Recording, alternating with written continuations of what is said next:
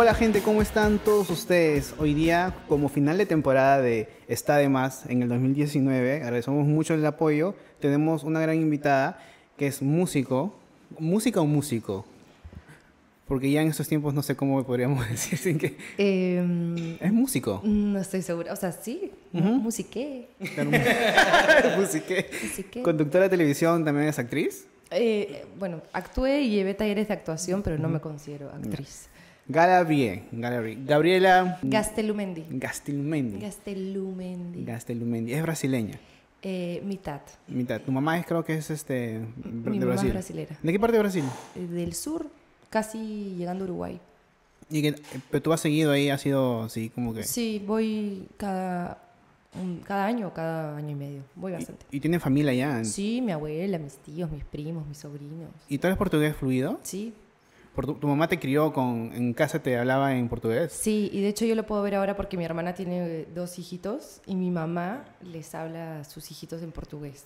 Entonces los chiquitos tienen cinco y dos y ya están empezando a hablar portugués. Qué bravazo. Bravazo. Sí, es, es chévere cuando... Aparte, cuando crezcan pueden hablar inglés y ya son... Hablan tres idiomas, español, inglés y portugués. ¿Tú Ujú. hablas inglés también?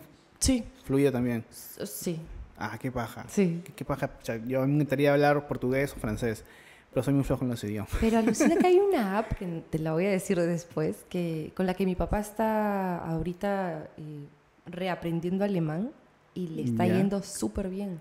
¿Tu papá es...? al- No, mi, mi papá está yendo a Alemania. Ah, ok. Ya, ya. Eh, Entonces quería como reforzar su alemán y se ha bajado una app y está así como súper metido y lo está logrando, está pudiendo articular Qué paja. el alemán, que es tan difícil. Con un aplicativo. Hay unos que son que, que hablas del aplicativo y respondes... eh, Ay, ¿Algo a así? pa' flojo. Ah, esa es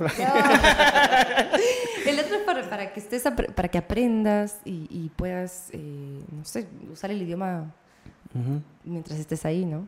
Qué paja, interesante. Sí. A mí, no. Después me lo dices para poder aprender alemán. Ya. Ya. Pero antes de seguir con el podcast, quería agradecer otra vez a Agua Mers, que nos ha acompañado durante los últimos dos meses, tres meses de este año. Agua Mers es la única agua ozonizada del Perú. Viene en dos presentaciones, que es agua mineral, eh, ozonizada y es ozonizada y mineralizada. La puedes encontrar en One y Metro. Son friendly con el eco porque los puedes, son re- reutilizables. Así que te pueden durar hasta unas 10 a 20 veces. O sea, después de usarlas, las puedes llenar con, con más agua. eh, y así también cuidas un poco el medio ambiente y no tirar agua y comprarte agua de esos que son las, las tradicionales. Ujú. Entonces puedes ahí, como un tomatol, le digo yo también. También, y después puedes ah, convertirlo en un ecoladrillo. ¿Has oído hablar? Ah, sí, he visto. Tengo amigos de que eh, tienen su botella y la llenan de bolsas o de plásticos o de todo tipo de, no sé, ¿qué se puede usar en un, qué se usa en un coladrillo? No puedo meter pilas tampoco, ¿no? Eh, creo que sí, alucina. Pilas, eh, la, envol- la envoltura de tu chicle. eh, ¿Tú tienes la- eh, coladrillos los en tu casa? blisters, sí, tengo un montón. Los blisters de las, de las pastillas. Ah, ya. eh, la envoltura del condón, el condón. Puedes meter, eh, cuando, por ejemplo, sacas este plastiquito de aquí, este plastiquito lo metes en el coladrillo. Lo que pasa es que ahora mm, el plástico es relativamente reciente, entonces hay, cada vez más estudios respecto al plástico y el, y el, y el mar Ujú. y se ha visto que hay- existe una una ah, no me acuerdo cómo se llama. No quiero no quiero hablar cosas que no sé, pero Claro, lo que claro. sí sé es que se, se hacen chiquititos, chiquititos, chiquititos, chiquititos. Se van descomponiendo con el sol y con el mar, se van haciendo más pequeños los plásticos. No se descomponen, se reducen Ok. y terminan siendo confundidos por los peces eh, como comida. Ah, ya. Y al final el pescado también lo comemos y tenemos el plástico dentro. Sea, claro, es todo un círculo, pues, ¿no? Sí. Tú lo botas y al final un pescado se lo come y al final tú comes el pescado y al final es... oh, Qué horrible. Hubo una campaña, si no me equivoco, hace poco salió un video donde a la gente se iba a comer a otro restaurante y le daban plástico en el plato de frente. Ah, claro, o decían, o te dan, una, una campaña. te dan un pescado y usan... ¿Le falta más sal? Ah, sí, y le echaban plástico. Oh, sí, era. No sé si fue, ¿fue en Perú o fue afuera. Yo vi uno o que fue un video fue- en Creo que Facebook. lo hicieron en Cala, pero la gente dice, quiero, no sé, pues un filete. Le dan un- un- una botella de plástico, o plástico cortado. Ujú, Ah, man, ya. Para otra vez hablamos Sí, mejor. sí, sí, sí. Bueno, ha sacado un videoclip hace un par de semanas, si no me equivoco, ¿Cuándo, ¿Cuándo fue que salió, que salió tu videoclip? Hace el una último? semana. Una semana. Sí, pero tiene muchas vistas ya. Ha salido muy bueno. Eh, se llama, para no equivocarme, Cuando regreses de miedo. Porque ahí está, cuando regreses, cuando regrese el miedo. Porque yo vi que ponías un hashtag que era eh, Creme. Y yo, ¿qué, ¿qué es Creme? Porque estaba, aún no sabía del videoclip. Claro. Yo pensaba que era un grupo porque en tu, en tu Instagram tallaste al grupo Bicho. A los bichos. Mm, A los bichos. El colectivo. Y, y yo pensaba que era parte de, bueno, ya entré tu videoclip, ya descubrí que SM son las iniciales de la canción. Es un single. Creme GB, sí. ¿Es parte de un disco que va a salir pronto? O Sí. ¿Cuándo va a salir? Eh, mira, tú sabes que ahorita las cosas están muy aceleradas y muy... eh, hay mucha demanda por tener material nuevo Eh, constantemente para, para los artistas, me parece. Y creo que mientras, mientras más material saques, más material tienes que sacar. Ujú. Y mm, entonces voy a andar un poco en esas, en sacar, sacar singles, singles, hasta eh, el lanzamiento del disco que no quiero dar, de todas maneras es segunda mitad del año, Ah, ok. sí. Pero así ya poner fechas, uff, Es bien difícil es decir. bien difícil. Porque, pero he visto que has firmado con Universal. No, sigo siendo independiente. Universal, la firma con Universal ha sido eh, como publish- publishing. Eso quiere Ah, decir que hay dos temas míos que están firmados en Universal y que Universal puede hacer eh, con ellos lo que quiera. Puede Ok. dárselos a otros músicos para que lo hagan, puede eh, usar una línea para, para que alguien más la toque en, un, en una película, pueden usar pedazos de la canción original en película, pero ya el- el- la, la canción es compartida de ¿Y son Universal. canciones conocidas o son inéditas tuyas? Son eh, Inmortal y parece que fue ayer. Mm, Ya. Sí. Y, pero, o sea, para ti fue un, un gustazo, fue un honor, o qué sentiste cuando te, llamaron, tú los buscaste, cómo fue ese... Me contactaron, me contactó un- una chica que de, de Los Ángeles que, que es peruana, pero vive allá y trabaja en Universal y está queriendo, bueno, de hecho la música latina desde hace un tiempo, la música de Latinoamérica, ¿no? Ya está teniendo mucha más eh, fuerza y cabida. Entonces, eh, las, hay- o sea, la atención está puesta aquí, ¿no? Todos los últimos cantantes y músicos que han salido en los últimos tiempos, es- a excepción de, de Rosalía, están en, en Sudamérica. Ujú. Eh, entonces, ella, me parece que, que lo que sucedió fue que indagó, preguntó eh, que le pasen a algunos músicos peruanos para que ella escuche y entre los que escuchó le gustó bastante mi trabajo. Me contactó y me dijo, "Mm, con Universal queremos firmar eh, estos temas. Queremos probablemente, o sea, queremos que sean nuestros también. Ah, ok. Entonces hemos firmado eh, para el publishing. Qué paja. Bueno, entonces regresando otra vez a, a Cuando regresa el miedo, es una canción, bueno, el video está bravazo. ¿Quién, quién, quién lo dirigió? ¿Quién lo realizó? La directora es Francesca Danovaro. Es Ujú. una muy querida amiga mía que, que durante muchos años ha sido primero asis- asistente de dirección de comerciales, luego dirigió comerciales y ella se moría de ganas hace mucho tiempo de grabar un video, un videoclip. Y justo no estábamos, eh, había tenido unas propuestas, pero justo estaba, quería completar el video, mejor dicho, quería hacer el video lo antes posible para poder sacarlo el 6, para dejarlo en el 2019 y no tenía director. Entonces me contactaron, me dijeron, justo Francesca quiere hacer un videoclip, no sé qué. Y yo, claro, Francesca. Me junté con ella y lo hicimos. Nos juntamos un domingo y grabamos el viernes. Mm, Ah, sí fue rápido. Así fue de rápido. Qué capos, ¿ah? Para hacer una producción de Todo, esa... todo el equipo con, los- con, con el que estoy trabajando ahorita, gente joven, gente eh, con muchas pilas, con, con- que, que están con ganas de, de enganchar dentro de un engranaje que funcione. Ujú.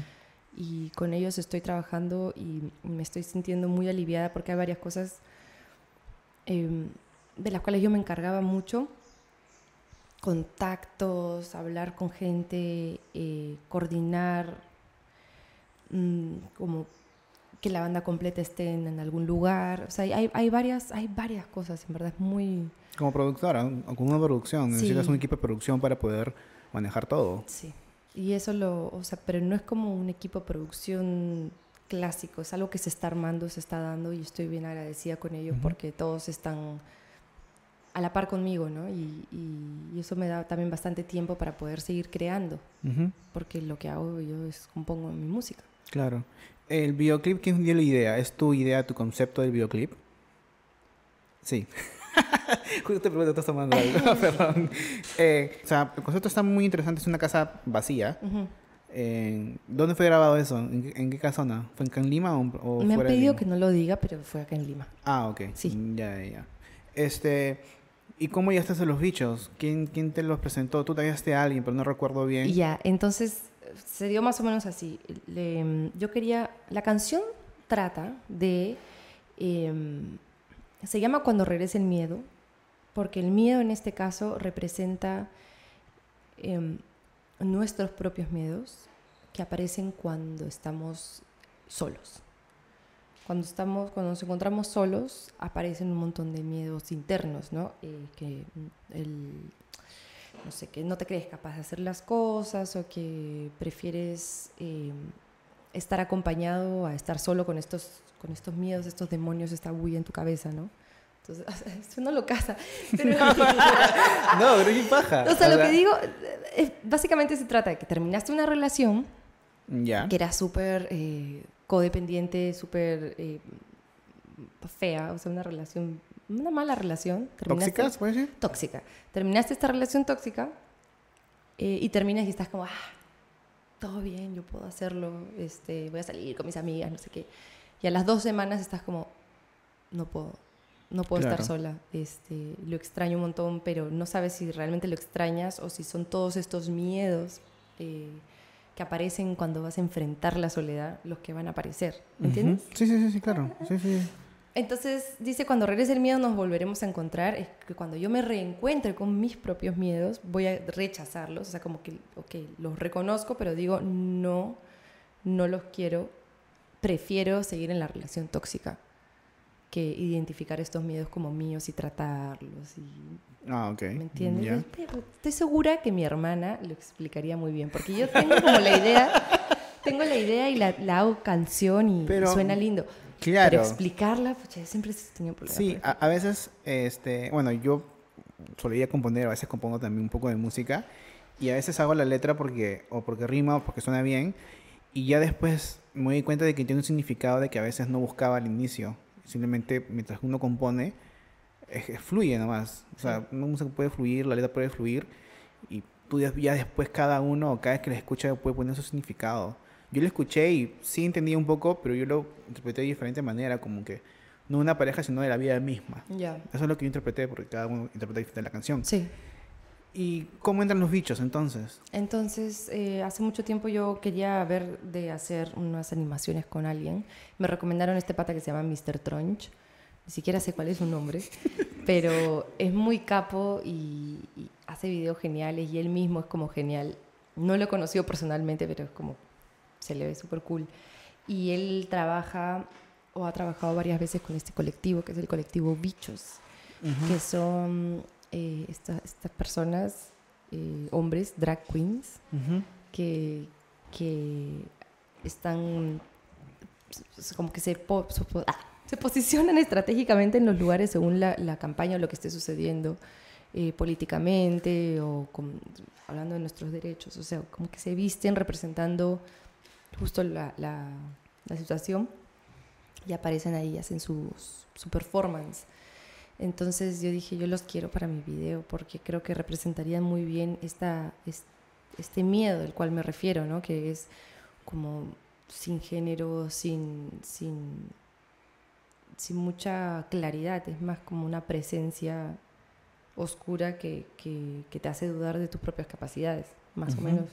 Claro yo los quería para, para, ese fin y me parece que resultaron súper bien. Aparte porque lo ves y no es como erótico, no es... Eh, o sea, hay una sensualidad, pero no es... Es atrevido no en el sentido de que porque ellos están ahí, sino su, eh, su aparición en el videoclip es bien atrevida de cómo bailan contigo y cómo, cómo ellos se expresan. A, mí se me hizo muy interesante y más interesante aún de que es un colectivo trans. Eh, ¿Tú sigues mucho comunidad de este, LGTBI o...? Mm, no, no sigo mucho nada, en realidad. Ok. Em, sí, yo estoy como bien, ¿Neutra? sí.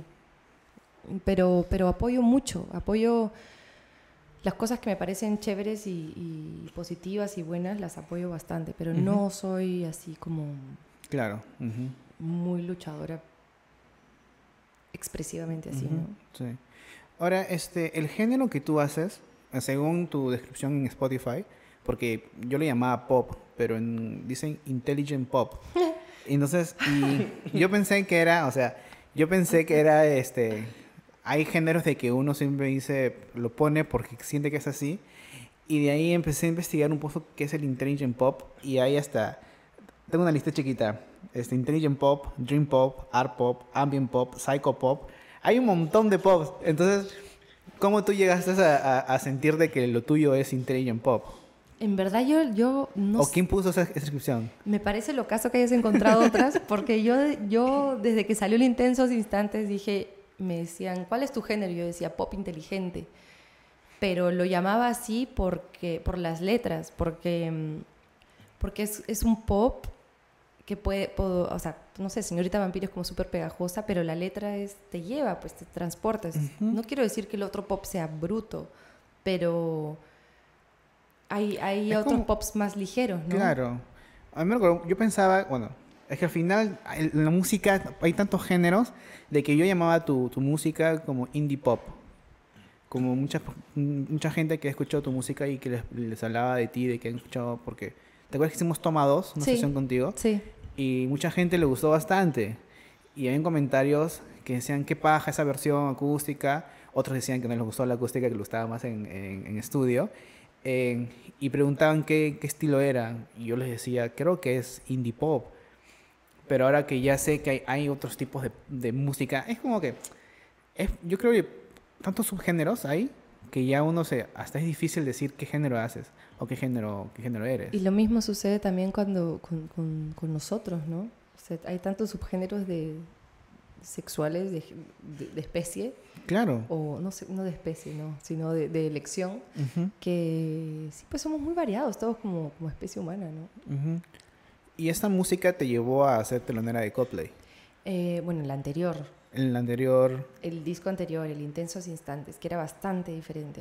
sí, justo te iba a eh, también comparaba con la el género porque este en, en- cuando regresa el miedo ya hay una, una guitarra eléctrica un poco más presente y siento de que ya no es tan tan pop o intelligent pop como tu primer disco o me equivoco o Ahora, este, eh, eh, cuando regresa el mío, yo lo considero pop alternativo, porque siento que tiene mucha presencia de, de- de las bandas que me gustan, de verdad. O sea, las bandas que...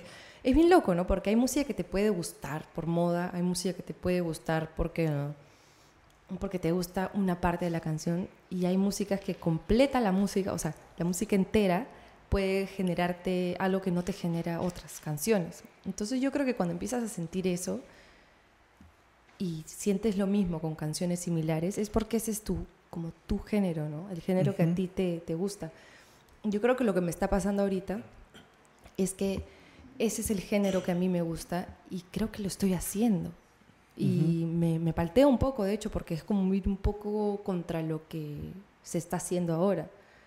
sí pero eso es lo mismo eso es algo mm, a mí se, a, ¿Se a- puede tomar esta? Obviamente, sí.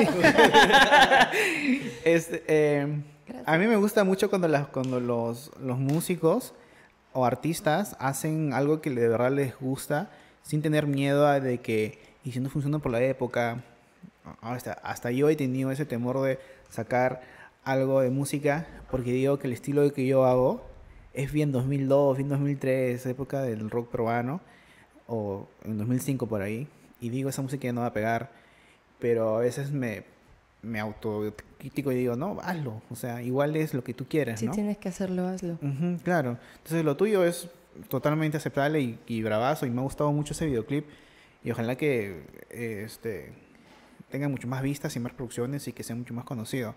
¿Tú tocas seguido en, en vivo, haces conciertos seguidos en vivo? Donde se puede, Ujú. donde me invitan, donde me aceptan, sí.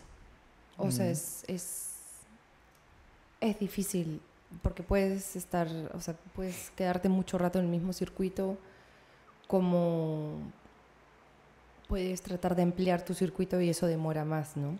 Claro. Tu ¿Qué música tan- es un poco más independiente también, ¿o Sí. no?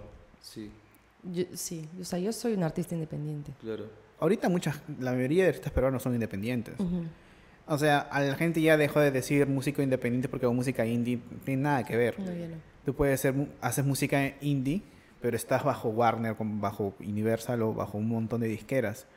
Eh, pero ¿qué, tan, qué, ¿qué tanto tu vida cambió o tu carrera de músico cambió cuando abriste a Coldplay? ¿Fue, muy, fue inmensamente grande? ¿No fue tanto? o- Mm, probablemente hubiera, uh, ah, hubiera. probablemente hubiera sido eh, distinto si hubiera sido alrededor de esta época, porque hay como las cosas impactan más, me parece ahora, porque todo está mucho más inmediato. En esa época el Instagram era muy leve, eso sí hace cuatro años. Cuatro años ya fue No, eso, ¿no? ¿No? Tres. En el 2016? 2016. 2016 fue, Sí. ¿no? Claro. Casi cuatro. Y en mayo. Y, y pues impactó, o sea, yo, yo acababa de estar con las amigas de Nadie, con quienes nos iba bastante bien, pero ya se deshizo la banda, empecé a sacar mi, mi proyecto en el 2015, antes de sacar el disco, estaba abriéndole a Katy Perry. Eso fue aún más fuerte que lo de Coldplay por, eh, por premisa, ¿no? Por, por, porque nadie sabía quién era yo, no había sacado nada, entonces tuve la urgencia de hacer lyric videos, ponerlos en el canal y compartirlos y pedirle a la gente que los comparta para que se enteren quién iba a abrirle a, a Katy Perry. Katy Perry fue antes de Coldplay, entonces. Sí, 2015. Pero regresó hace poco, creo. Creo que sí. De ahí ya no. Claro. Ah, ya, ya, ya. Sí. Y ahí fue donde tú este, agarraste más seguidores. Sí, al ini- eh, ese inicio fue fuerte porque había un montón de gente que decía, ¿quién es esta? ¿Quién es esta? ¿Quién es esta? Ujú. Medio mala onda. Entonces yo comentaba debajo de cada quién es esta mis lyric videos, como que me hice esa tarea de, era como, no sean, no sean duros conmigo, conozcan mi trabajo y si no les gusta, chévere, pero no me juzguen porque no, porque no saben quién soy, man. Pero ¿cómo llegaste a ser telonera de, de Katy entonces? Entonces lo que sucedió fue que eh, había un chico en el Facebook que trabajaba con la, con la productora que traía a Katy Perry. Y ellos estaban buscando una telonera. Entonces puso cantantes, eh, mujeres o bandas con vocalistas femeninas. Eh, pásenme. Entonces la gente empezó a escribir abajo, no sé, este, Madre Matilda. eh, ¿Todavía existe Madre Matilda? no, pero escribieron eso, escribieron Claro. eso, después este, Fue de resto. fuera el resto, ponían, no sé, Ana Karina, Marí, varias, pusieron varias. Y, y un amigo, que alguna vez yo lo había invitado a que escuche el disco, cómo estaba quedando, le escribió, ¿has escuchado lo último de Gabriela? Lo que va a, lo que va a sacar Gabriela y el pata le dijo, no, mándame. Entonces me dijo, oye, existe esta posibilidad, pásame los demos. Y yo, pero no está listo. Igual pásame. Se lo pasé, lo, lo enviaron, le gustó a las personas, me dijeron, ya, tú le abres. Ah, o sea, con demo fue que te eligieron. Sí. Qué bravazo. Bravazo. Y yo ya. Fue locazo. Y armé un equipo de 20 personas. Fue locazo. Ala. Pero del concierto a cuando te eligieron, ¿cuánto tiempo tenías para preparar todo eso? Un mes. Ah, no, no- no es... Mm, No es poco.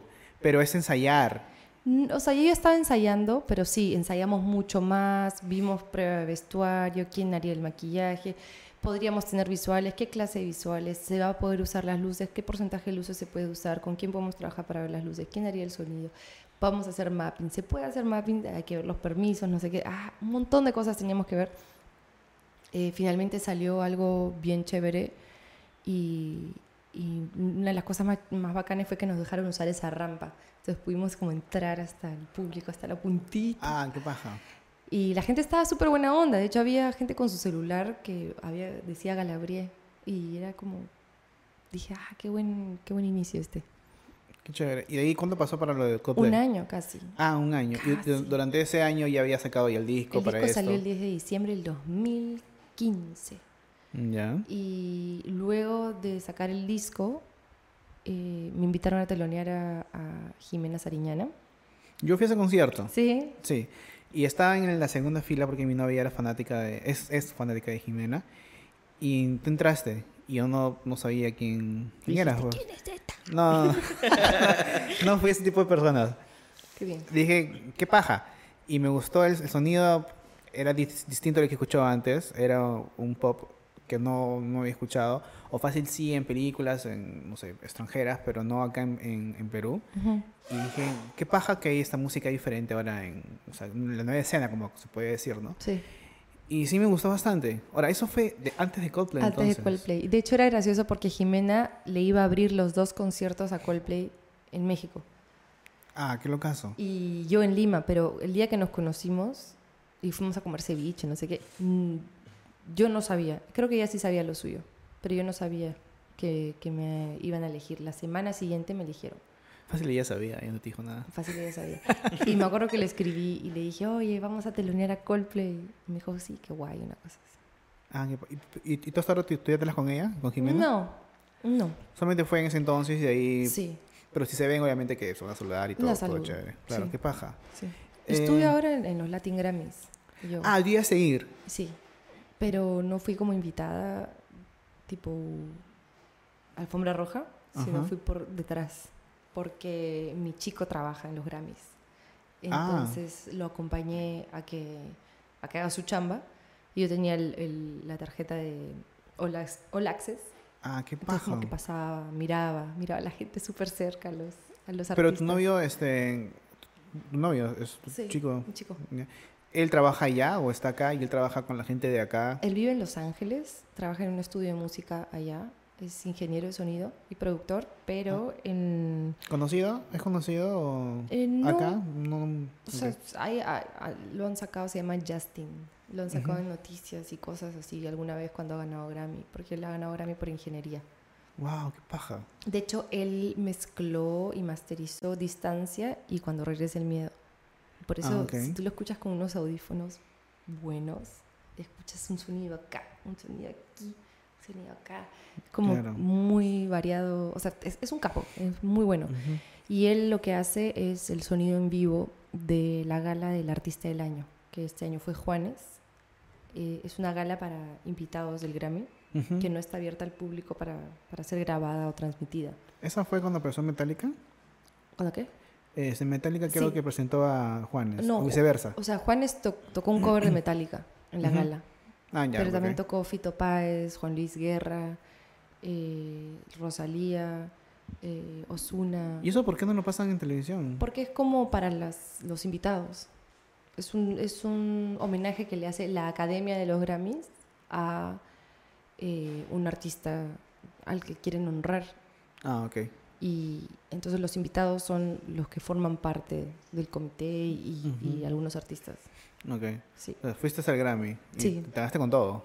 Sí, o sea, no fui a la alfombra roja, no fui a la celebración de los Grammys Grandaza, pero sí, o sea, sobre todo me gané con, con estar en Las Vegas y ver todo, cómo funciona todo detrás, ¿no? O sea, el día del artista del año, por ejemplo, yo estaba atrás del escenario y atrás del escenario había un montón de gente con computadoras, con, con consolas gigantes, con todo preparado para que todo sea perfecto.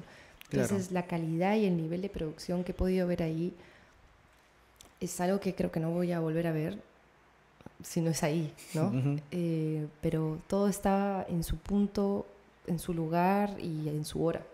Claro. Y eso también, de hecho, desde que estoy con él, puedo ver también eh, conversando, ¿no? Vemos como acá los conciertos son bien impuntuales. Y eso es bien loco. Sí, pero aún así, el grupo de rock, por ejemplo. No, Billboard su- Rock sí fue así, me quito el sombrero. Ah, con este festival. Sí. Se ve bien- este año fue muy organizado, me gustó bastante. Porque claro que hace un par de años también fue en San Marcos, Sí. igual con cuatro escenarios y mucha gente se quejó demasiado con la entrada y con, con todo el, el- el desorden que hubo. Pero esta vez yo fui y me gustó bastante. Tú, te to- eh, tú, tú tocaste ahí también. Sí. ¿A qué tocaste tú? Toqué a las 4 y 40 Ah, de la tarde. Estuvo muy bueno el show. Una luz muy bonita nos acompañó. Eh, estábamos todos, eh, tanto público como mi banda, muy conectados, siento yo. Y me gustó bastante. Ujú, Eh, las bandas también que se presentaron. Ha sido un gran festival. ujú. Lo único es que mm, había muy pocos tachos de basura. Es verdad. Eso No. estuvo... Eso Ah. estuvo mal. Y lo que sí también me molestó, no me molestó porque igual yo pagué campo, eh, es que no había nadie en la entrada de campo. Entonces la gente, todos podían ir a campo si querían. No había un control. Y tú hiciste eh, un precio distinto. No, no, yo, o sea, no, no me puedo quejar porque yo pagué campo, campo A, campo B, o todo campo del estadio. Pero no había un, no había una seguridad. Entonces, o sea, había gente que... o pero lo que quieres decir es que el precio de, de campo era más elevado. claro, hemos elevado. Entonces, ahí, no, Sí, pues, entonces yo dije, oye, no hay nadie que me revise la entrada. Entonces dije, voy a pagar mejor norte y me bajaba el, esto. Pero eso nadie sabe, ¿no? Hasta ese día del evento. Pero igual creo que faltó, creo que eso. Y Mm. la escuela sin de, comi- de comida, ¿no? Que no comí nada porque eran como media hora para un choripán. Sí, Este, pero hablando de, de, o sea, si tú has visto cómo es el Grammy, lo más cercano a Perú, que no son tantas cámaras y todos al mismo tiempo, en televisión, en- puede ser también el jamming, Ujú. que también se ve muy organizado. Yo he ido, hemos ido un par de veces nosotros, y lo veí como que todo en cámaras, que el- todo se mueve y todo cae a la hora. O sea, Claro. ¿cómo, cómo, cómo- tú ves el jamming?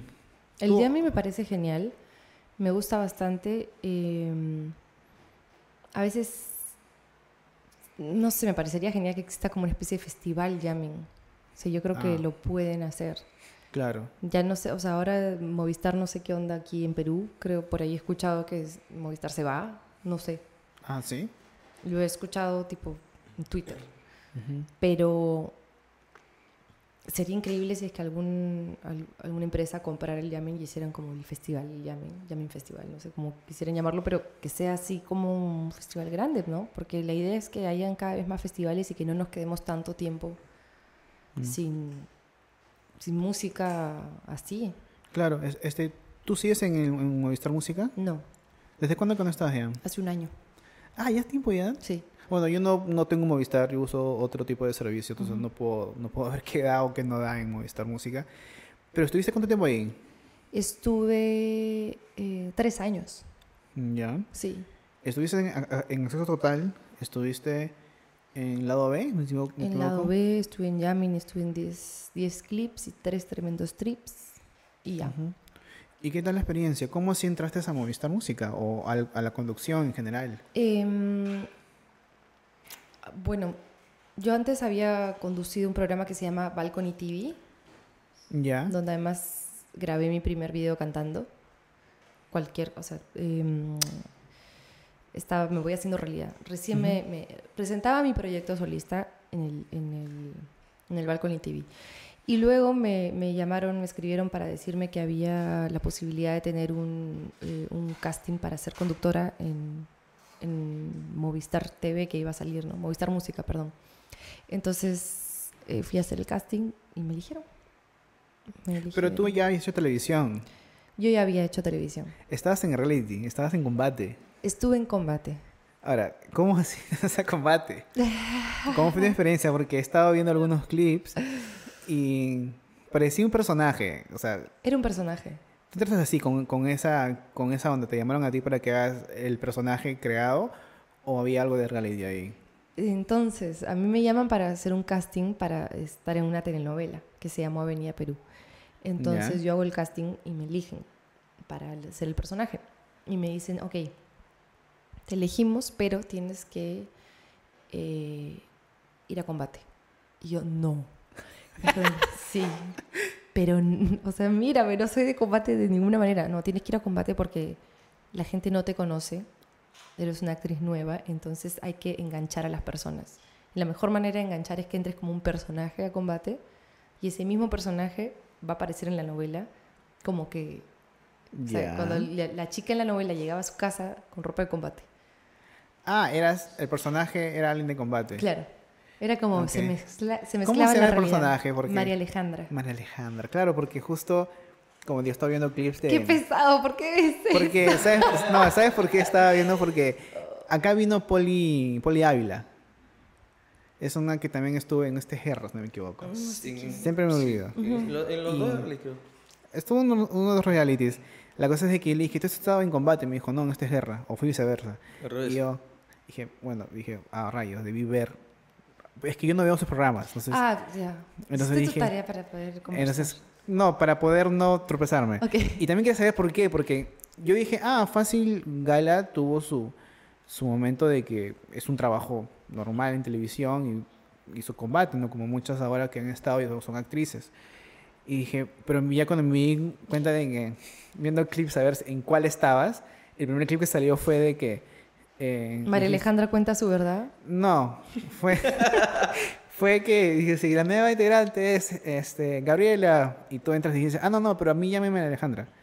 Y dije, y ya pues, ya vi más, más cosas y dije, que esté en la loca, una cosa así. Dije, Sí. ah, ya, este es un personaje. Ah, Pero la gente, la gente de la producción sabía que tú ibas a ese papel. no.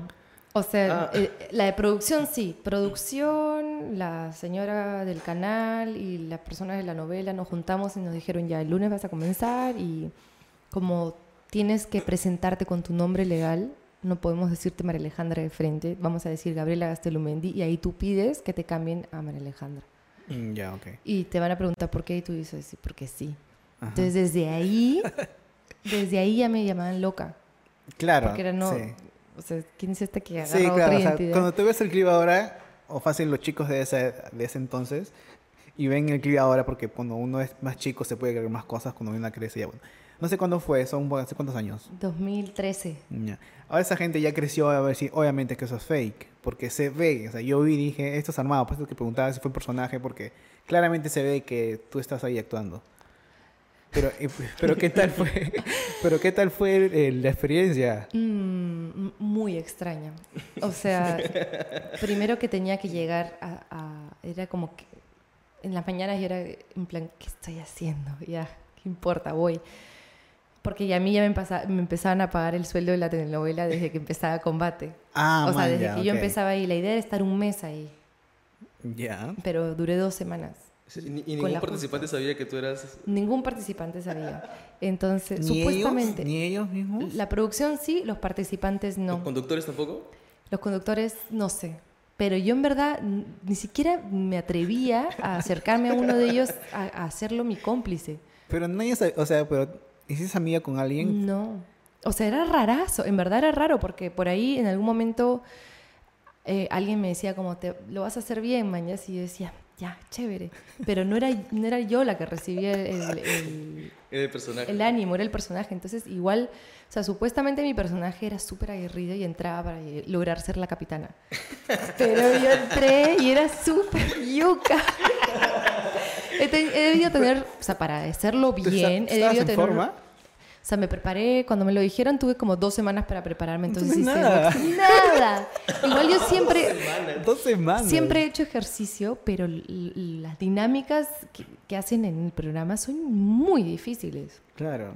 Y aparte terminaba llena de moretones y estaba rubia, o sea, mi identidad era cualquier cosa. Yo estaba perdida, o sea, era una chamba, pero yo me acuerdo de abrazar a mi mamá llorando y decirle, ¿qué estoy haciendo con mi vida? Y mi mamá me decía, tranquila, solamente esto. Eh, Y ya- la novela empezó. Claro, ya estaban empezando las grabaciones de la novela. ¿Y cuánto duró la novela? ¿O tu personaje cuánto duró? Un año, la novela. ¿Y Todo bien. Ah, ok. Pero espera, te tengo que contar más de esto. de- Sí, sí, sí, sí, porque por- era, por era favor, muy por favor. extraño porque me acuerdo que había una chica, era, creo que era Vania, que estaba estudiando para terminar su examen final, no sé qué. Y eso a mí me gustó un montón, como en backstage verla estudiar. Me dije, ¿qué, qué haces? Me dijo, estoy estudiando que tengo un examen. Y ahí se sentía como las cosas más reales, ¿no? Porque después de eso era la gente caminando en los pasillos, alistándose, poniéndose como guapos, maquillajes gigantes. Aceite para- así porque brillen. Sí, y era ya en el, en el próximo, eh, vamos a ir a la propaganda y de regreso eh, vamos a bailar esta canción. Entonces las, las chicas bailaban hasta abajo y era el plan. Era súper cringe, sí, o sea, Sí, raro. Y, y también este, me acuerdo que en, en un comercial me dijeron ya, María Alejandra, no me decían Gabriela ni siquiera, María Alejandra. en, el, en el siguiente bloque, eh, este, este pata va a decir algo y tú, y tú vas y te lo vas a querer chapar. Y yo, pero tiene flaca. Y está acá la flaca. Era otra participante. Y le decían a la chica, va a pasar esto. Entonces ahí tú te molestas, no sé qué. Y ya, ok. Yo, no. Entonces empezó acción, no sé qué. Y yo venía, ah, y la chica, ay, ¿qué te pasa? Y yo, Puta no, un madre. desastre. Un desastre. O- muy loco. Y después empezó la novela y el único día que gané el juego eh, me hice un esguince. En la Justo este muñeca. El único día que ganas. El único día, con un hisopo gigante, la tumbé a la chica. Y me pusieron acá, en esta mano. Y después alguien me pidió un autógrafo al final del programa y firmé, cuando tenía el yeso, ¿no? Firmé. Y alguien me tomó una foto firmando y la pusieron de la nada en el programa y dijeron, estás mintiendo, no tienes nada, quítate el yeso, no sé qué. Justo. Y me pareció tan bajo todo eso. Y ahí le dije a la producción del canal, ya no quiero estar en esto. Sí, porque el segundo clip que vi tuyo de, de combate es un reportaje de un, un programa de espectáculos que siempre van a los programas ya. Los, las lentes así. Este, y fui, o sea, profidio, este, fueron y empezaron a entrevistar a todos los participantes y te decían, es mentirosa, porque, le- porque le vi con su, con su, y esto, con el teléfono en la mano. Y era todo, como te decían, mentirosa todos. Sí. Todos decían loca, mentirosa, todo ya. Horrible. Entonces, para el cierre me mandaron a la correra. Lo cual es rarazo también porque, por ejemplo, mi viejo es psiquiatra y, y él ha, ha tenido como prácticas en el arcorrera hace muchos años. Y de hecho, este, mi, mi hermana es psicóloga, mi mamá también es terapeuta, entonces todos tomamos como el, el tema de la locura eh, bien en serio, ¿no? Porque yo me- Claro, todos los programas psicológicos muy en serio. Sí, entonces era, yo, yo les, les dije a mis papás, "Me va- van a hacer como si me dejaran en el arco Herrera. Y mi papá me decía, ah, su El, el personaje de, de- de la novela también era así medio loco. No, Eh, se salió hacia ser una loca porque, porque no había coherencia entre lo que decía y lo que hacía.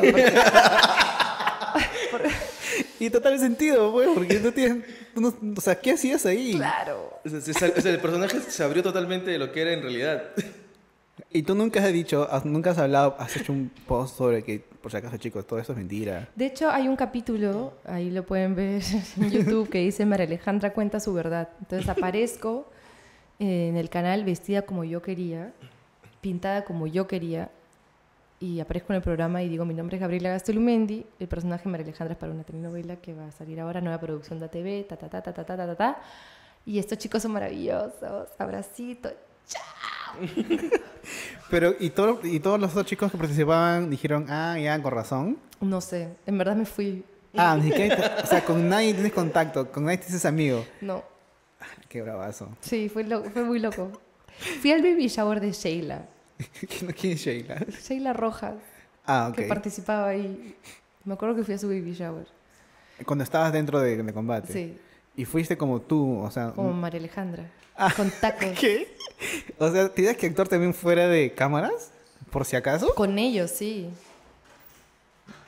Era muy estúpido. extraño, Era muy. Claro, era por ejemplo María Alejandra y tú no sé qué. Yo, bueno, no sé qué, no sé qué, no sé qué. Yo, yo respondía al María Alejandra. Era muy extraño. Cuando fuiste al baby shower de esta persona, era, no había cámaras, ningún sí, había cámaras. Ah, ok. Claro. Ya, ya, ya. Por eso tenía que estar en ese plan. Por eso tenía que ir. ¿Y qué pasaría? O sea, ¿qué hubiera pasado si que te decían, oye, vamos por unas chelas, te sabe bien arrudo, ve, un, ba- bajas? Decías, no, no, al lado. No. No, no decían eso. porque si hubieran hecho eso, hubiera sido súper raro que también vayas y digas, la única persona con la que me llevé más o menos bien fue Pantera. "Mm, ya no que sé quién era, es, pero- era un jugador, un exboxeador, creo. Ya. Y él me decía, hay algo raro contigo, algo estás ocultando.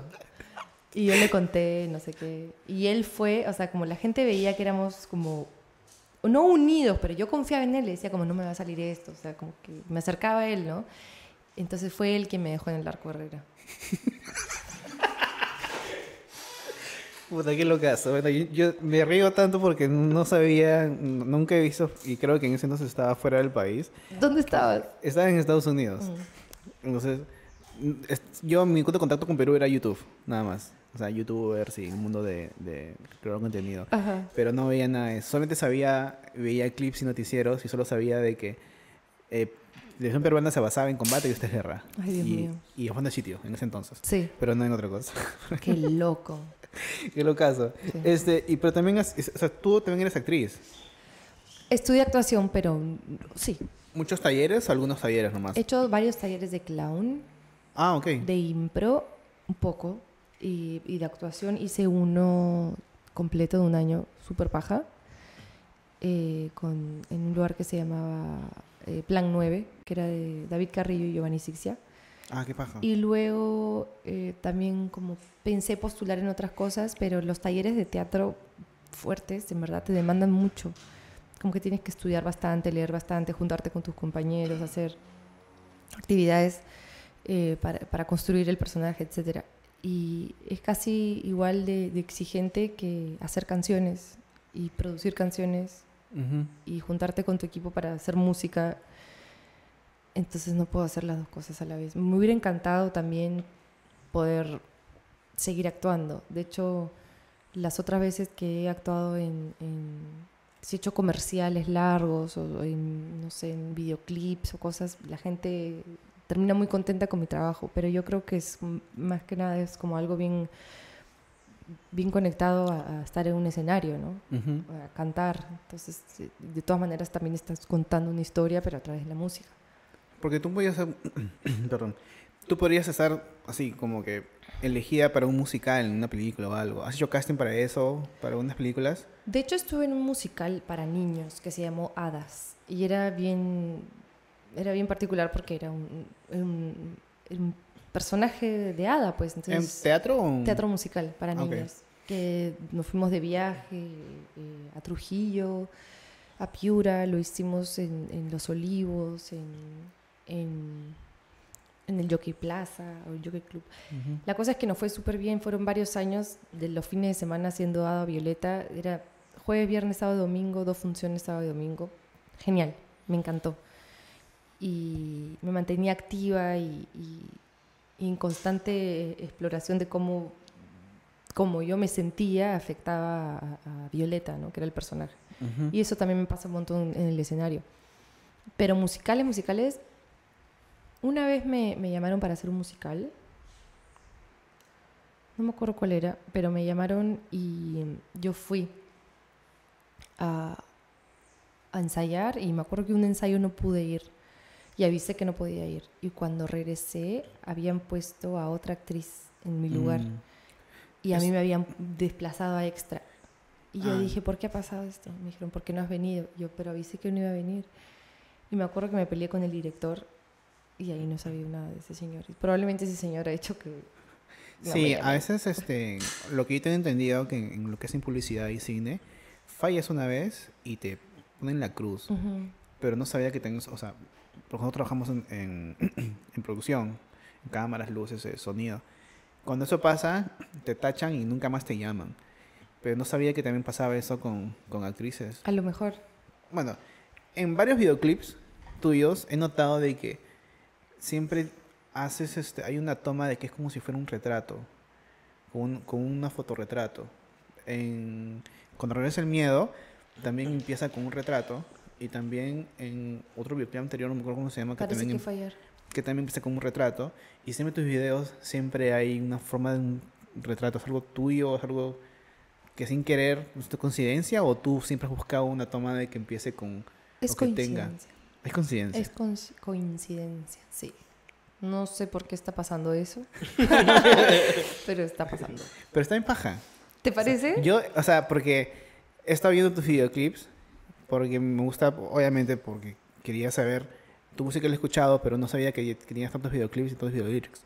Y siempre veía esa, esa parte tuya. O algo, dices que es coincidencia, es como que, ah, Mira, creo que es interesante. La primera era porque, o sea, la de parece que fue ayer es porque la cámara entra en mi ojo, entonces necesitaban que esté estática. Ok. O sea, como que hay un zoom en el ojo, ¿no? Ujú. La segunda es porque la foto de la portada de, de Cuando regresa el miedo la tomé hace como dos meses. Y necesitaba, o sea, queríamos conectar el video con la foto. Ah, ok. Entonces, eh, ahí empieza el video con esta foto estática que es como si fuera la foto del single, pero con otra iluminación porque fue otro día, ¿no? La foto del single es en mi sala con el gobelino de mi roommate atrás. Yo me maquillé, eh, ella usó un beauty dish y me tomó una foto, Hilda Melissa, mi roommate, una fotógrafa muy capa. Y para el videoclip yo dije quisiera reproducir esta misma imagen para que tenga un nexo cuando la gente vea los afiches que están por la calle y vean el videoclip. Entonces lo logramos. Y lo logramos parecido, ¿no? Igual mi boca sale medio opaca, pero en fin. Ujú. No, pero se ve bien. O sea, en, en todos, en, en todas tus fotografías que tú te tomas, o en la toma que te digo que están tus videoclips, que a mí se me hace algo este, característico tuyo. O sea, siempre tienes ese buen semblante para fotografías o para un fotorretrato. Y te veo tu, tu, tu Instagram de que se ve que es, o sea, te gusta mucho la fotografía o que a ti te tomen fotos. ¿También eres modelo? ¿Has, has hecho campañas de modelaje? Sí, de, de chiquilla estaba como en EBL, en Yambal, esas cosas, Ya. como catálogos. Pero así ya de ya adulto, o sea, en- en, tu carrera ya como músico, como... Sí he modelado, o sea, tipo, cuando mis amigas fotógrafas de ahora estudiaban fotografía, yo era la modelo. O sea, ellas me usaban... Me acuerdo que mi amiga Ida Melissa tuvo que hacer unas, una sesión de fotos sobre una prostituta. Y no podía conseguir a la prostituta. Entonces yo me disfracé de prostituta. Pero teníamos, no sé, 19 años. Mm, Ya. Y me acuerdo que como no podíamos irnos tan lejos, nos quedamos por ahí, por, por la casa, de- por el Lóbulo Gutiérrez. Ujú. Y, y paraba un taxi y le preguntaba y ella tenía que hacer un efecto con la cámara, porque la idea era que se vean las piernas de una mujer con unos Ya. tacos locos conversando en un taxi.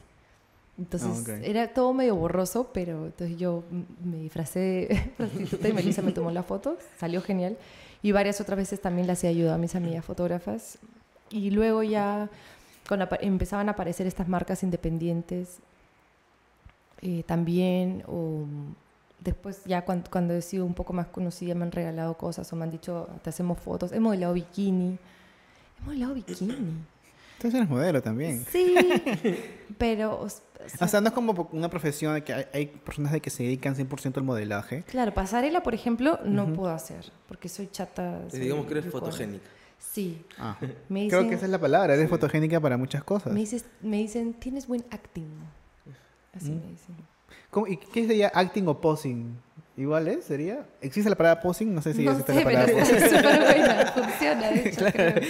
Em, señor- sí, ah, hablando también como dije que he visto tu Instagram, también se ve que eres alguien súper libre, eres súper relajada. Este, como, o sea, yo siento que tú eres alguien, tanto como tu música, como tú, eres bien espiritual, así bien, te gusta mucho, ¿cómo se podría explicar? Que la pasas bien, la pasas bien en tu vida en general. Tú eres de esas personas de que le gusta hacer este, yoga o, o esos tipos de deportes o ejercicios de que van con, con tu modo espiritual. No. No eres nada, no tienes ese semblante, o sea que eres bien libre, no sé cómo podría... Se le ve como que relajada. Relajada creo que es la palabra. ¿Saben qué? Yo mm, he tenido, bueno, para empezar, hago psicoanálisis desde hace muchos años, más de una década, que voy a terapia con la misma psicoanalista. Y esto es porque en mi familia es muy común, como les dije, Claro. es muy común el tema de la salud mental. O sea, todos necesitaríamos poder tener con quién hablar y con quién analizar lo que nos pasa. Y qué mejor eh, si lo haces con alguien profesional que además estudió, porque hay patrones que se repiten, entonces se estudian estos patrones y se puede ayudar a la persona, ¿no? Entonces, para mí la terapia es esencial, me gusta y, y creo que, que me ha ayudado a ser mucho mejor de lo que hubiera podido ser, si es que no iba a terapia, ¿no? Em, además, también como que he pasado por muchas crisis de relaciones, probablemente bastante exageradas por, por el humor, qué sé yo, ¿no? O sea, como que no era tanto drama, pero en ese momento se te cae el mundo cuando terminas con Claro. alguien. Y mm, cuando estaba así en estas crisis me compraba bastantes libros de autoayuda. A veces me, me da un poco de- me causa un poco de gracia decirlo, pero en verdad compraba bastantes y me los leía, me los leía y, e intercambiaba con diferentes amigas, entonces como que tenía un montón de, de información y de y de, de herramientas para poder superar lo que estaba viviendo. Más el psicoanálisis, más deporte, más las amigas, más mi familia. Entonces, yo siempre como que he terminado mal mis relaciones. Ahora soy brother de, de mis exes, pero en el momento terminaba mal, entonces esto me ayudaba bastante. Y eh, entre las últimas cosas que estuve como o, o que me estuvieron tocando es el tema de la, de la brevedad de la vida. O sea, nosotros como especie, como individuos, somos muy frágiles. En cualquier momento podemos morir con un Ujú. golpe, con un- una injusticia eh, cometida por otro ser humano, por un desastre natural, por un desastre técnico. O sea, hay un montón de cosas que pueden hacer que nuestra vida se termine. Te puedes resbalar ahorita caminando y te puedes caer tu cabeza en tu cuello y ya. te puedes morir comiendo pollo. O sea, o pescado con plástico. Pero el, tema es que es tan breve todo que no hay nada que perder. Y, y hay varias cosas que te, que te atan a, a una realidad ficticia, como quejarte mucho o estar como muy amargado por algo o no cambiar las cosas si es que no te gustan como están, no, no hacer cambios alrededor tuyo para, o sea, tú tienes, yo pienso que, tú, que uno tiene las herramientas para hacer que el entorno sea favorable para que uno esté tranquilo. Solo es cuestión de ir ajustando. Y creo que por eso es que se me ve así muy libre y muy relajada, porque no, las cosas me resbalan. Yo no, no, te- o sea, ahorita que hablo contigo, ahorita, este, así tanto, tan, tan extensamente, no te imagino estresada. O sea, alucina de que no, no, ¿cómo, cómo será Gala estresada? Manejando. Pero acá en Lima, pero en el extranjero, no sé si. Bueno, yo estoy por, por irme, o sea, espero que cuando sale este video no. Bueno, en fin, pues estoy postulando una visa Ah, a Estados Unidos, la visa de artista, para Ah, poder ir a trabajar allá también. Cuando es visa de artista, ¿te dan indefinido? Tres ¿Cómo? años. Tres años sin salir del país de allá. No, tres años puedes ir y entrar y salir. Ah, ok. No, no, pero me refiero cuando te dan de turista, máximo te puedes quedar en ese país Seis cinco meses, meses. sí. O cinco meses, seis meses. Sí. Igual como artista, No, ahí tú puedes quedarte tres años sin regresar a Perú. sí. Ah, ok. Y puedes trabajar allá haciendo cosas de artista. Creo que las consideras tú cosas de artista y es suficiente. No sé, no sé exactamente, pero es- estoy eh, terminando el proceso y allá, allá he manejado y es tan... Se siente tan bien. Como hoy día le decía a un amigo mientras manejaba, estaba hablando con él por teléfono en altavoz, obviamente. Le decía como aquí en, en, en el Perú, mm, entre conductores de autos, no nos damos la oportunidad de ser mejores. O sea, Sí. estamos constantemente sintiendo que estamos bajo amenaza. Es muy fuerte. Sí. Yo a veces cuando manejo y alguien me da el pase, es como que... ¡Qué paja! y es, Sí, te da y es, como- como, es como un cumplido. Sí. Y es alucinante y hasta me mejora el humor. Yo estoy tranquilo, ni siquiera estoy malhumorado, pero Claro. alguien me da el pase y yo, oye, ¿qué pasa? Sí. Y, e- y eso no debería ser así. Debería ser totalmente normal de que alguien te dé el pase, porque es totalmente normal. Eh, como, te, como te contaba, yo viví en Estados Unidos Claro. y uno se siente, cuando por accidente le metes el carro a alguien, tú dije, uh, puta, so- perdón, perdón, y, tienes, y te da ganas de bajarte el carro y abrazarlo, perdóname, ¿no? Claro, no, claro. no tanto así, no, pero sí te da, te da la culpa. Acá es, acá Pero, no hay pero culpa. no te sientes así también como súper mezclado. Cuando, cuando yo estaba yendo allá estos últimos meses a, vi- a visitar a mi chico y, y, alguien, y le cedes el paso a alguien, obviamente, pero esta persona se demora mucho en cruzar, también hay como un, ya, pasa. es súper, o sea, Sí. es como que ya está intrínseco. Sí, a veces este, me dan ganas de regresar, ya como una limpieza de... de Detox. de detox de, a veces de Lima, por la por peatones o por conductores. O sea, por todo, de verdad. A veces uno dice, ojalá que Lima llegue. Pero ha mejorado. Ha mejorado hace años. o sea, si comparas con o sea, hace 10 años, ha mejorado aunque sea un poquito. Mm, No sé. ah. Un par No de- sé. Es un par Yo de empecé, a porcentaje. manejar, yo empecé a manejar hace como 15 años y me acuerdo, me acuerdo Que era, era igual. O sea, No. ¿no hay un cambio? No, era, ¿No era tocan más, ustedes? era más, había menos carros. Antes Ah, había menos carros. No sé por eso. O sea, el, el- el tipo, el, el número clásico de horario, por ejemplo, tú decías, de Barranco a Miraflores, no, ya, de Chorrillos a Miraflores, ¿cuánto te demoras? Mm, media hora antes. Ahora es Hora y media. hora y media, o sea, Sí. depende del tráfico. Bueno, en realidad, algo que le estaba comentando aquí a mi compadre es que yo creo que en algún momento de mi vida me gustaría tener un programa de educación vial o un podcast de educación vial o algo que donde pueda conversar con las personas y, y- porque estoy segura que todos sentimos lo mismo y que y cuando uno lo va sintiendo es porque hay otras personas sintiéndolo también. O sea, yo realmente creo que estamos con ganas ya como país en realidad de que las cosas cambien, pero es tan difícil.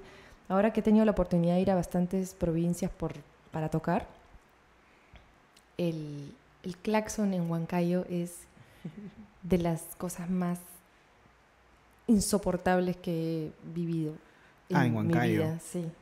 Es, es ahí sí, ay, creo que el alcalde está prófugo, o sea, no ahorita no hay, hay como cero control y todo es como, ah, muy cargado. Acá es horrible. Hay más cuando un semáforo se malogra. Ahí ya fuiste. Es como que es, es insoportable. Es Pero en realidad, Gala, cuando está manejando, no reniega como otras personas. Yo he visto gente que reniega feo.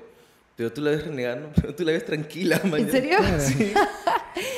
O sea, igual tengo una amiga que, eh, que, es, bien calma, eh, que es bien calmada. Ella Y ella, calmadita. y ella maneja y dice, señor, por favor, señor. O sea, todo está cerrado, ¿no? Señor, ah, gracias, amigo. O sea, pero es bien tranquila, pero se estresa y la ves temblando, pues, como... Y hay gente que es así, pues. Pero volviendo a la parte de cómo tú eres, bien calmada, no sé ya. Si si Jorge dice que manejando no te ves tan Lo que pasa estresada... es que no grito, digo como, o sea, digo cosas como, ¿cómo no me vas a dejar pasar si estoy poniendo mi direccional? O sea, pero no estoy como, ¡ah! Pero una, una vez sí, pucha, una vez sí me bajé del carro. Ah, te has bajado del carro a tocar la puerta. ¡Hey! ¡Hey! Dos veces. La primera fue porque yo estaba poniendo mi direccional a la izquierda y el tío no me dejó, no sé qué. Al final giré, pero casi me choca. Una cosa así. Abro la ventana y le digo, oiga, le estoy empezando a hablar y el, el huevón tenía un chupete, se saca el palito y me lo tira. Y yo, ah, lo voy a matar, agárrenme. Al final, como lo cerré y paré y salí y él cerraba su ventana. ¡Qué maricón! ¡Qué cabrón! Cobarde. Y le agarré el espejo y le dije, te voy a romper el espejo. Y, me miraba, no sé qué cosa me hacía. Así, no, no. No limpias, limpias, limpias. Lo, lo miraba así. Y atrás la gente empezó a bocinar y yo, ah, ya me metí al carro. Y me fui a llorar. O sea, como manejé hasta un parque, paré, lloré, me fui, me compré una chela, me fui a mi jato. O sea, te jodió el día. Me jodió el día. Esa fue una. Y la otra fue un día que está, eh, hay este cruce, como un carril, son dos carriles yendo hacia el mismo lado y luego se bifurca la calle doble, ¿no? Si yo estoy en el carril izquierdo, porque voy a hablar a la izquierda, si estoy en el carril derecho es porque voy a hablar a la derecha. Entonces yo estoy acá en el carril izquierdo, voy a hablar a la derecha y este pata también dobla y me quiere cerrar, viniendo del carril derecho le toco la bocina, que además mi- no quiero cambiar mi claxon porque mi claxon es súper tela, si, si no sería peor la cosa. Es como... "Eh". toco el claxon, abro la ventana para, para gritarle algo y él, puedo decir lisuras acá, ¿no? Sí. Sí. Él abre la ventana y me dice, ¡Calla, hija de puta! Y yo, que, o sea, a mí hija de puta en verdad me parece un insulto malazo porque, o sea, me parece que no debería pesar tanto porque este tío no sabe quién es tu madre, o sea, en verdad Claro. puede decir cualquier cosa y no debería af- afectarte porque usted no conoce a mi madre, no puede decir nada. Pero es un insulto cargado de odio, ¿no? Entonces yo fui atrás de él, no era mi ruta, Ah, lo lo perseguiste. perseguí hasta un semáforo. Me puse atrás de él y esto fue muy loco. Y, y el semáforo decía como 100. Y yo, bien. Me puse atrás de él. Salí de mi carro, cerré el carro, me fui a su ventana, él estaba en la suya. Y ahí se espanta cuando me ve y yo le digo, ¿por qué me has cerrado así? No, que tú, tú te estás metiendo. Y yo le digo, yo no me estoy metiendo, estoy en mi carril. No, tú te estás metiendo, no ves que yo estoy viniendo. Pero si usted está a la derecha, ¿por qué va a entrar a la izquierda? No tiene sentido. Y ahí me empezó a ignorar y se quedó mirando el semáforo. Y yo le decía, ¿me está escuchando? Y no me decía nada, Sí. con la ventana abierta. Y yo le decía, ¿le puedo mirar la cara de imbécil durante estos 80 segundos? Y, y el tipo no me miraba. Y ahí hice una cosa rarísima. Le hice como una brujería de mentira. ¿Cómo es eso? ¿Cómo Le es hice eso? como, ay, ay. Como que, y el pata estaba asustado y le dije como, no sé, qué, unos sonidos raros y al final como que le soplé así. Pero en mi cabeza era como que se te pinche una llanta, que, que, o sea, Claro, que claro. algo te haga sentir. La mala vibra, la sí. mala vibra. Me metí en mi carro y me, empecé a reír de broma. O sea, fue todo un performance. Empecé a reír así como tú, para atrás. ¡Ah! Apunté la placa. Llego a mi casa. Entro a la página de la SUNARP. Pongo la placa. Encuentro al propietario, el propietario. Lo busco en Facebook. Veo lo que hace, lo que le gusta. Bueno, horrible sola. Busco a su hijo. Super stalker porque dijo ya. Busco a su hijo y le escribí. Hola, hoy he tenido un encuentro con tu padre, me ha llamado así por esto. Y yo reaccioné así. Espero que no se haya asustado, pero si puedes pasar el mensaje, lo que hizo hoy día está súper mal. Y ya. ¿Te respondió? No. Ah, ok. Durante un tiempo, de ahí como que revisé, no me había respondido. No ¿Ni- sé si lo visto? vio. No, No, no me- es que cuando no te agregan, no puedes ver si está en visto o no, creo, si no me equivoco. Ah, fácil. Pero fue por Facebook. Sí.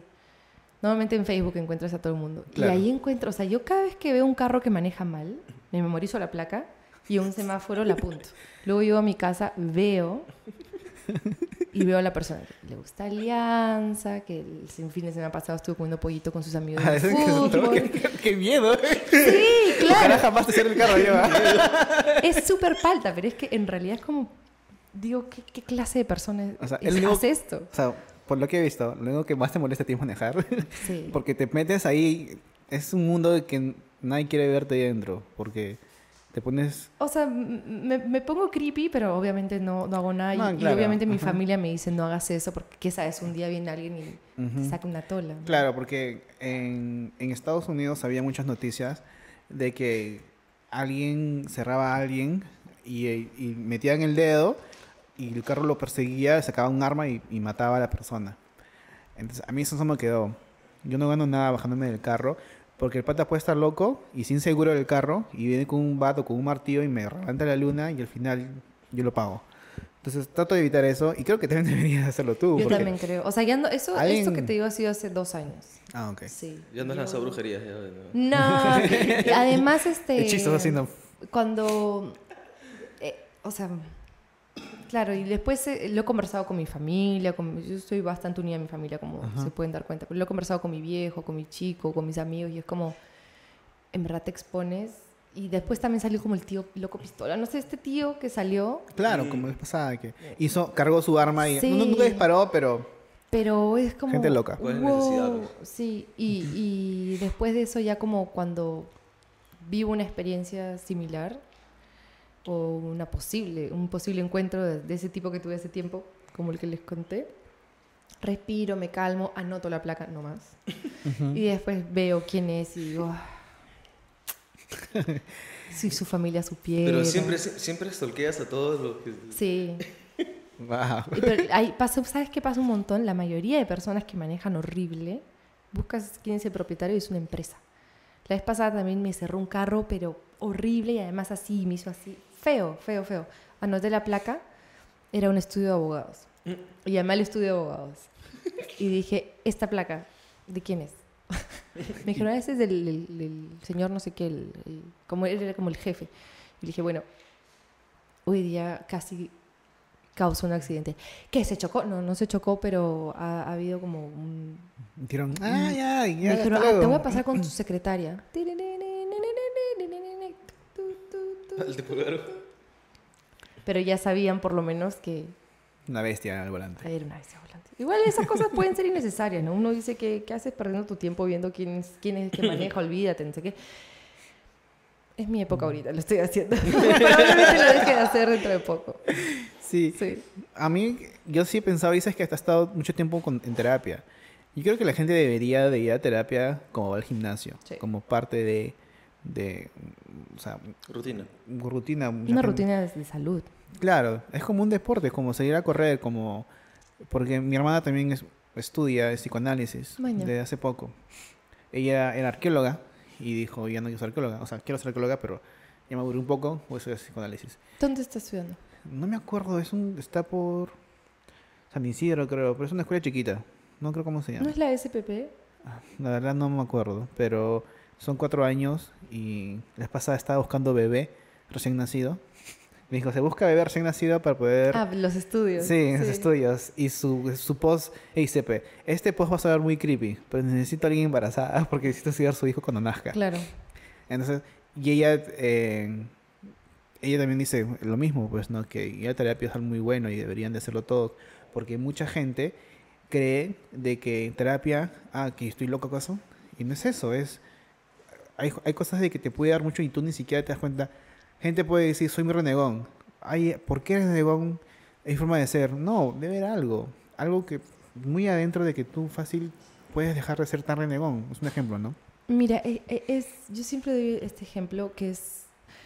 Mm, hay, hay gente que dice, yo no necesito terapia porque yo, yo hablo conmigo mismo. yo, yo puedo conversar conmigo y puedo sacar conclusiones y sé, me conozco bastante.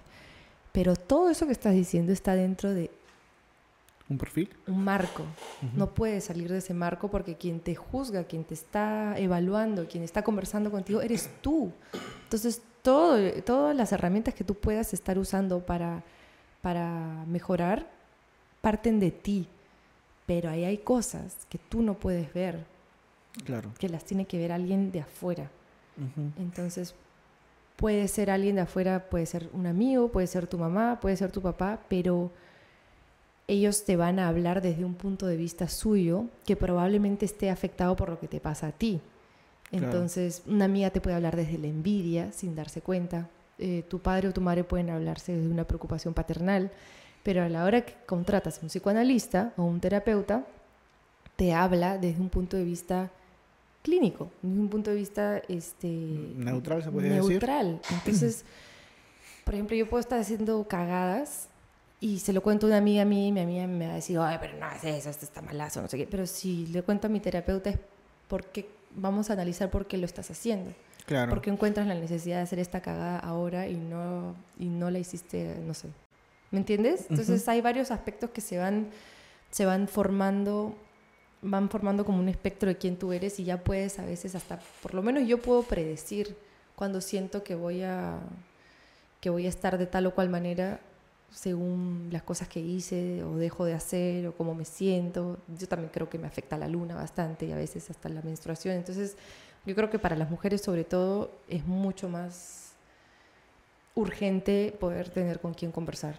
Sí, justo ahora que dices que de la luna, mi novia también es...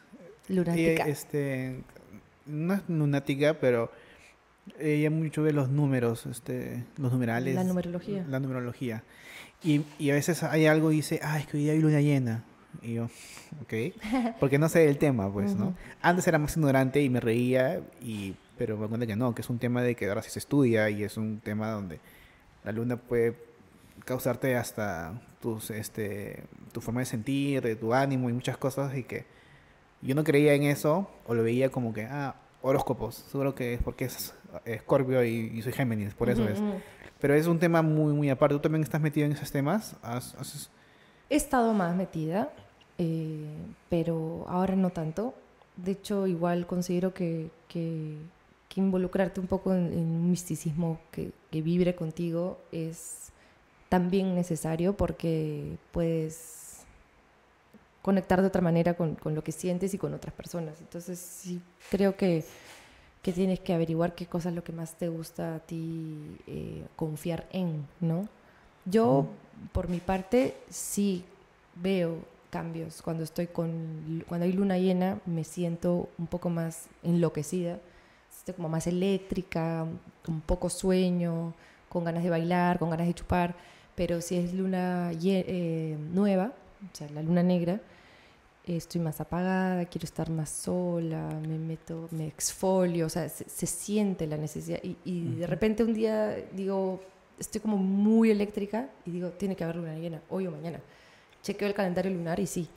Ah, mañana, tú ya lo sientes Lo siento. Y además también creo que el nexo entre la luna, el ciclo lunar y el ciclo, el ciclo menstrual es tan similar. O sea, la luna tiene un ciclo en el que también, eh, del que también seguían las especies para, para tener su ciclo de, ¿cómo se dice?, apareamiento. Y, y las plantas también tienen un ciclo, o sea, todo tiene un ciclo de 28 días en relación a la luna. Pero las mujeres son las más sensibles con ese tema, ¿no? También tenemos nosotros este ciclo de 28 días. Yo creo que ese tema afecta tanto a hombres como mujeres, porque en diferentes niveles tenemos Porque yo tengo una amiga que también cree en esas cosas y para con, ay, que, que Venus retrógrada, que no sé qué cosa, y que la- Sí. los signos mayas. Yo siempre me acuerdo que mi novia me dijo, es que es- Escorpio está encima de Júpiter o viceversa. Sí, unas cosas Y yo, yo imaginaba mi signo y encima hay un planeta, algo así, pero no tiene nada que ver, creo, ¿no? Me voy a quedar por aquí.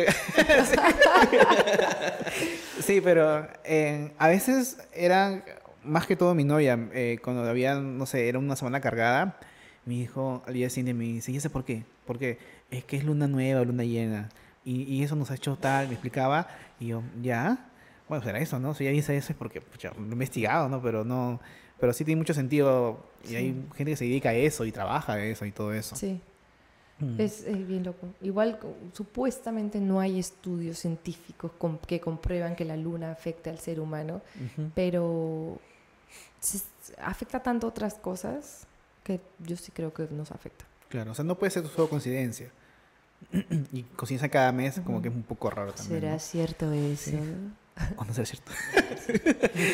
bueno, Gala, muchas gracias por estar con nosotros en Está de Más. Y es más, eh, me siento honrado de que tú seas la, la última invitada de este año. Contigo despedimos temporada de Está de Más. Eh, La primera temporada. La primera temporada. Espero que sean muchas y Sí. ojalá de que Aguamers nos siga apoyando el próximo año.